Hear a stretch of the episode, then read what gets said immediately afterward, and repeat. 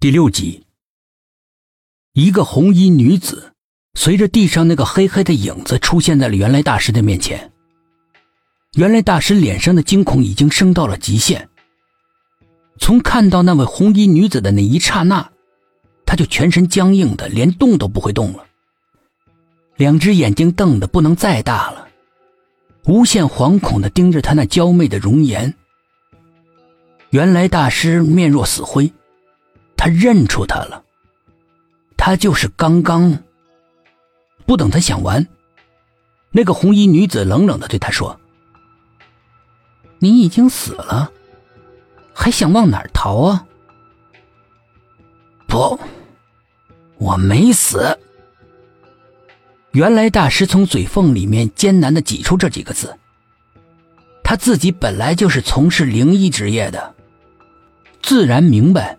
有时候跟恶灵斗，拼的就是意志力。如果全盘接受恶灵所说的，自己的意志力就很容易被崩溃，而让恶灵趁虚而入，从而丢掉性命。可是那个红衣女子脸上闪过一个轻蔑的笑，目光越过他，看着他的身后，慢悠悠的说：“你看看，你后面那个棺材里，躺的是谁呀？”原来大师心脏剧烈的收缩，异常的恐惧。他慢慢的转过头，背后竟然凭空出现了一口棺材。黑漆漆的棺材，清冷的灯光之下，泛着黝黑的，象征着死亡的光芒。棺材上没有盖，他看到自己面目狰狞的躺在棺材里。双眼惊恐的瞪着，空洞的注视着雪白的天花板，仿佛在问苍天自己究竟是怎么死的。原来大师心中的恐惧已经把他的心脏挤破了。他机械的转过头，红衣女子狞笑着，伸出一只柔软的、绵软的小手向他的头顶抓过来。五个张开的手指一触碰到他的头顶，就像是乌贼的触角一样，紧紧的吸附在上面。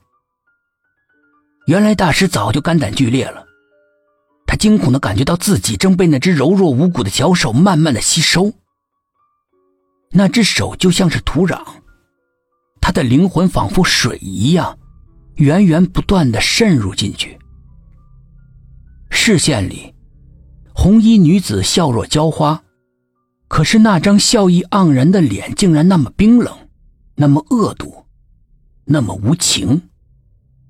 而她自己的灵魂渐渐变薄，变透明，眼看就要融入到红衣女子的体内，变成她的能源。原来大师感觉到自己的意识慢慢丧失，黑暗，无尽的黑暗。他再也感觉不到自己存在了。薛品涵带着苏应真来到了光夜寺，一下车，他简直不敢相信自己的眼睛。城市里面竟然会有这么一块仿佛被人遗忘的地方，荒凉的看不到一点人影。夏风徐徐，给人一种很阴冷凄凉的感觉。夜风吹低了蓬乱的杂草，几个孤坟若隐若现。让人忍不住胡思乱想，心慌意乱。一幢冷清的寺院，隐没在浓密的丛林深处，显得非常的安静，给人一种荒芜的感觉。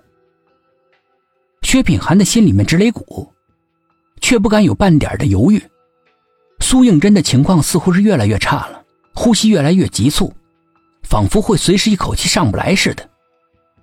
薛品涵都可以感觉到他的灵魂在苦苦的挣扎。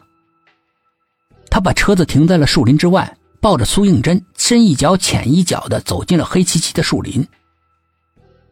丛林里面杂草茂盛，乱石丛生，在朦胧的月光里面显得狰狞恐怖，仿佛有未知的东西隐匿在阴影里，窥探着他们，随时会趁他们不注意蹦出来偷袭他们。月光穿过头顶的树木，被分割成无数的碎影，在苏应真的脸上跳跃，有些如梦如幻的感觉。